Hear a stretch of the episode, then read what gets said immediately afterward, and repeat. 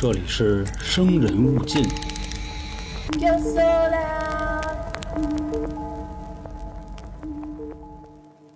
小时候，我相信啊，大家都玩过这么一种玩具，呃，虽然说呢显示的啊是外国的舶来品，但实际上呢都是咱们自己生产的。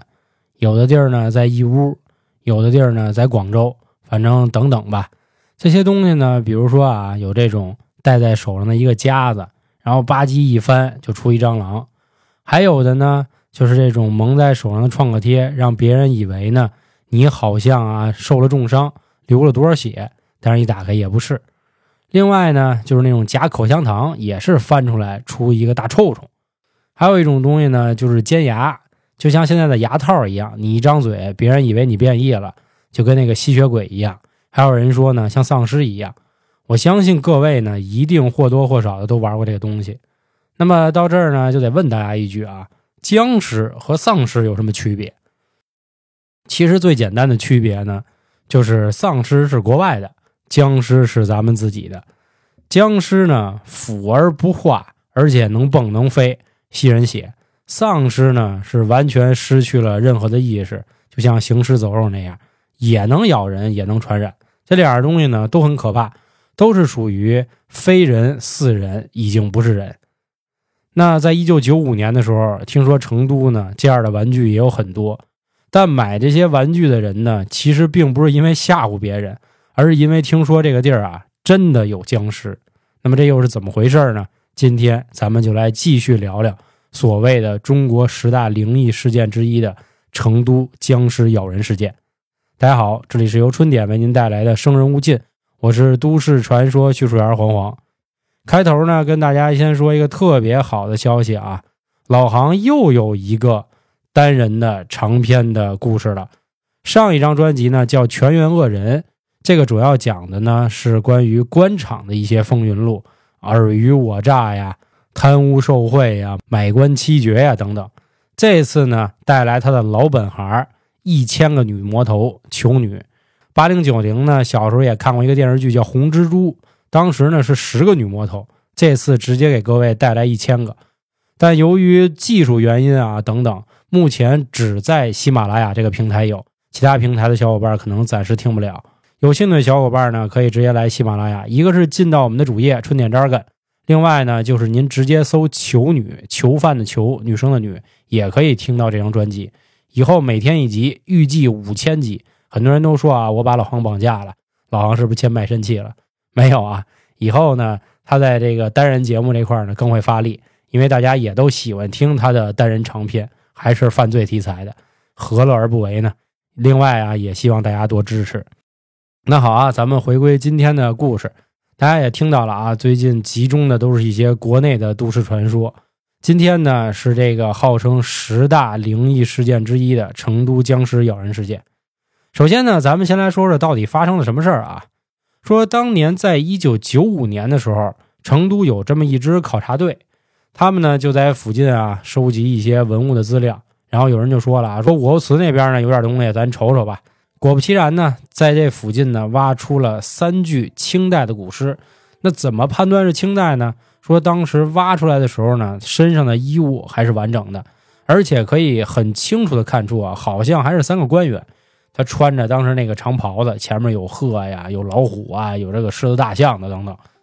后来呢，一琢磨说这发现可重大了，那怎么着啊？咱肯定得带回去研究研究，是吧？但是当时呢，交通也没那么便利啊，不像现在啊，高铁呀、飞机呀，是吧？等等的。说呢，天色也晚了，咱呢把这三具古尸先给它起出来，先跟这放着。第二天早上呢，咱们修整好了再往回走。可是问题就出现了，当天晚上这三具尸体啊就丢了，有的说法是丢了仨，有的说法是丢了一个，反正不重要，咱们知道就丢了。当时有人说呢，为什么丢啊？说是监管不力，但这块呢肯定是不太对的，因为在咱们的听众里啊，也有一位考古学的博士，他在中国地质大学毕业的，现在啊也是专门就从事这样的职业。我当时也请教他了。他说：“一支考古队的编制啊很大啊，不是说就那么三五个科学家啊背一书包，拿点工兵铲，拿点刷子就去了。那少则几十人，数则上百人。所以你说有这么多的，不能说是警力吧，就是人员在守护，怎么可能说这由于监管不力就被人给偷走了呢？不可能。所以有这么一种说法啊，说就是这三具古尸借尸还魂了，或者人压根儿就没事儿人起来了。说大家就开始找嘛。呃，几天之后呢，在成都的街头上想起那首歌了啊，走在成都的街头上，就发现一共有五具这样的僵尸，其中三具就是当时挖出来的，还有两具呢是他们新收的跟班走在大街上呢，逢人便咬啊，也就当时有很多很多人都看见了，大家吓得不行了。啊，看过英叔的僵尸片，大家都知道啊，一般僵尸是夜间活动，所以呢，当时闹得是沸沸扬扬。很多学校呢，在周一升旗的时候啊，跟全校说，咱们以后下午呢三点来钟咱就放学啊，咱们赶上日落之前赶紧到家，能停课的咱们赶紧停课。不过那会儿呢，网络也不发达，电视呢也没那么普及，所以也没有空中课堂这个东西啊。说空中课堂，估计好多人都不知道是怎么回事。当年非典的时候，零三年啊，就有这么个产物。后来呢，这事儿愈演愈烈，大街上呢又开始有不少人呢卖这个红绳、红衣服，说当时成都的服装店里啊，清一色全是那大红色。一开始人还以为是什么新潮流呢，后来口耳相传才知道，好家伙，闹了僵尸了。另外呢，就咱们开头说的，还有一些不法这个小商小贩啊，开始卖一些这个假牙，吓唬别人。这件事儿呢，闹得已经让政府呢都快摁不住了。这个时候，他们想啊，说不行，我们得赶紧辟谣。所以一边上报更上一级的这个政府，一边呢联合电视台就给大家辟谣。当时那档栏目的名字就叫做《僵尸夜袭成都》，反正整半天啊，就是为了告诉大家压根儿没有的事儿。不过呢，这件事儿呢不会因为说你放了电视，反倒就没人信了。你越说，别人越信。啊，大家都知道，有的时候呢，啊，某些的这个节目属于这种此地无银三百两，反倒你说这个没事儿，那证明背后一定有事儿。你要什么都不说呢，可能有的时候呢，人就给忘了。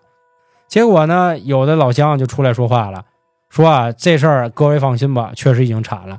说当时有一天夜里呢，看见军队出来了，拿这个喷火器啊，咔咔咔咔咔，就全给烧焦了啊，都解决了。成都呢也是恢复了往日的平静，就没事了。不过这件事呢，过了两年之后，大家对于成都僵尸这件事的记忆呢又被重新唤醒了。那又怎么回事呢？说呀，有这么一个地儿叫府南河，这地儿改造，从九二年开始改，九七年完工。完工之后呢，就陆续的有人从这个地儿啊跳河自杀。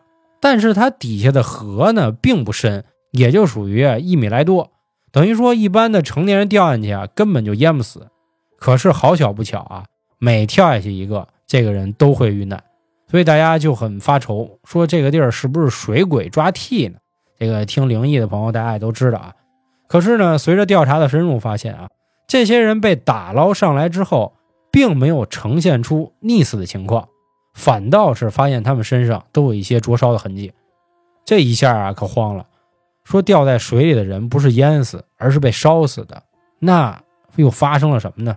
有些人忽然就想起来了，说这些人是不是就是当年九五年拿喷火器烧死的那些？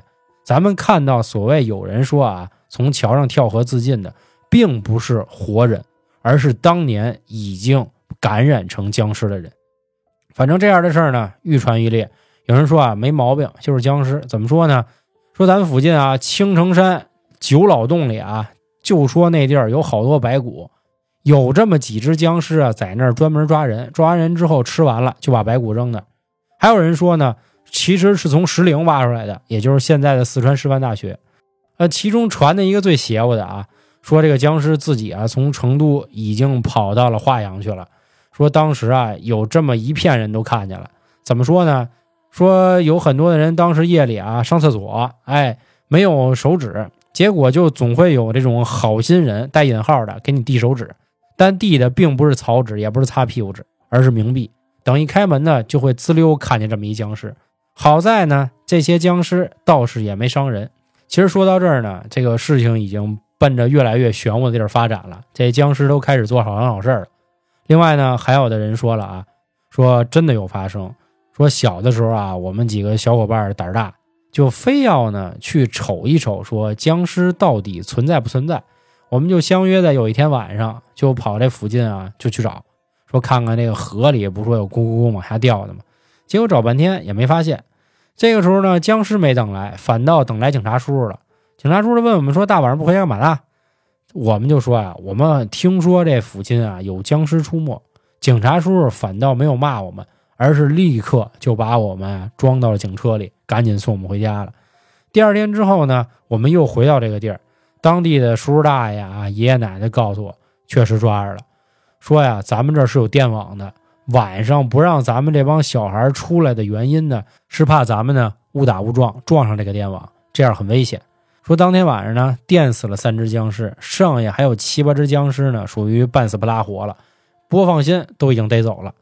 哎呦妈呀！这件事说出来之后呢，就让人更害怕了。不过此时呢，又有人说：“哎，你们说的都太邪乎了。”其实我知道这是怎么回事。说呢，在三十年代的时候啊，广汉三星堆那边呢，挖出点有用的东西。三星堆之前咱们节目也讲过，可以是呃从侧面证明啊，可能真的有外星人。因为那会儿三星堆做的什么面具也好呢。和现在咱们脑海里的那些外星人长得一个样，就那个大瘪茄子眼睛、大瘪脑袋。说那会儿挖出来的文物，根据史料记载呢，叫古蜀国。嗯，此时呢，四川有一个大军阀叫刘湘，他呢是从底部啊大头兵一步一步干成大军阀的。所以越是这样的富一代，他对于生命的延续就更看重，就不像富二代，我生下来含着金钥匙。所以呢，有好多人说啊，说这个很多的富二代离成功就差那张黑白照片了。那富一代不一样啊，说老子一辈子打下来的江山，我还没享受呢，我人老珠黄了，我马上我进棺材了，这不行。所以当时呢，这个刘湘啊，就喊了附近的人一起研究，说呀，听说咱们这儿有僵尸，我呢出资起一个这个实验室，咱们研究研究怎么回事，你们看怎么样？就搞了这么一个秘密基地。可是好景不长啊。很快，日本鬼子就侵略咱们，所以当时的这个实验室也就搁置了。不久之后，刘湘也因病去世了。在建国之后呢，这个地儿就又被拿了出来，继续进行研究。不过有人说，对外啊，这个地儿就是精神病医院；也有的人说，虽然表面是精神病院，但实际他们好像在研究着什么不可告人的秘密。这个听过之前的都市传说，大家都知道，这个精神病院啊。是一个非常适合做一些不法勾当的地方，毕竟呢，里面的人也属于不能说没有家吧，属于被世间抛弃的人吧。当时呢，就说啊，说有一次研究，好像研究出事儿了，里面就有这种半死不拉活的人变成僵尸跑出来，所以咱们九五年成都出现的这个僵尸咬人事件，实际上就是在那儿出的，因为正赶上这两年啊，有很多地儿拆迁。他们就瞎挖，一下把这实验室啊给挖坏了、挖漏了啊，挖出一地道。所以当时呢，这个不堪忍受的一些僵尸们从地道跑出来了。这样的消息呢啊，已经越传越多了啊，马上再传，可能就要出这个外星人了，有否啊，有骂这一块就来了。所以立马有人义正言辞的啊站出来说话了，说兄弟们，你们说的都不对，这件事儿啊，其实真的啊没什么大不了。那怎么呢？您来说说吧，这人就说呀，其实是九五年的时候有这么一户人家，这户人家呢姓林，其实姓什么不重要啊，好像感觉这个姓林的都跟中国十大灵异沾点关系。之前还记着我讲那个林家宅嘛，啊，当然林家宅那事儿呢更扯了啊，有机会咱们这个回公众号听，或者咱们再重新讲一遍也行。接着说，说你们这一户人家啊，家里这狗也不知道怎么回事得了狂犬病了，结果呢。就是稳不住了啊，给家里猪咬了，然后这个猪呢，没过多一会儿呢就死了。大家都知道，这一头猪、一头牛、一头羊，对于一个农户来说，这是非常值钱的东西。所以当时这一家子呢，看着那头死猪就很郁闷。其实当时邻家人啊，并不知道这个狗是得了狂犬病，然后狗咬了猪，他只知道这个猪突然死了，很心疼，说要不这样吧，卖肯定是没戏了。咱家呢就当改善生活，咱自己给吃了得了。所以这一连啊好几天，等于就把这头猪给吃了。没过多久，这一家人呢开始发烧、腹泻、恶心，然后一到了半夜呢，就开始滋儿了哇的乱叫。旁边的邻居呢是一个老奶奶，老奶奶带着俩孙子，呃，父母呢出外打工了，晚上就听见这样的动静。老奶奶觉得呢，都是邻居，远亲不如近邻，他们是不是出什么事儿了？就说啊，俩孙子，你去瞅瞅，看看怎么回事，有没有什么需要咱们能帮的。敲了门之后呢，发现人家也不开。回去之后，老奶奶说啊，得了，我带着你一块儿去看看。人家可能觉得啊，大半夜有俩小孩敲门，是不是调皮捣蛋的？这老太太呢，也是敲半天没人开，一着急啊，打开大门就进去，说瞧瞧怎么回事。刚走进人家小院里没多久啊，就听见嗷嗷一下的跑出来一个人，奔着老太太一口就咬了。紧接着呢，这屋里又跑出更多的人，把他俩孙子也给咬了。整个村子里啊，就听见这撕心裂肺的跟这喊。村里人呢，见状不对，又赶紧的出来。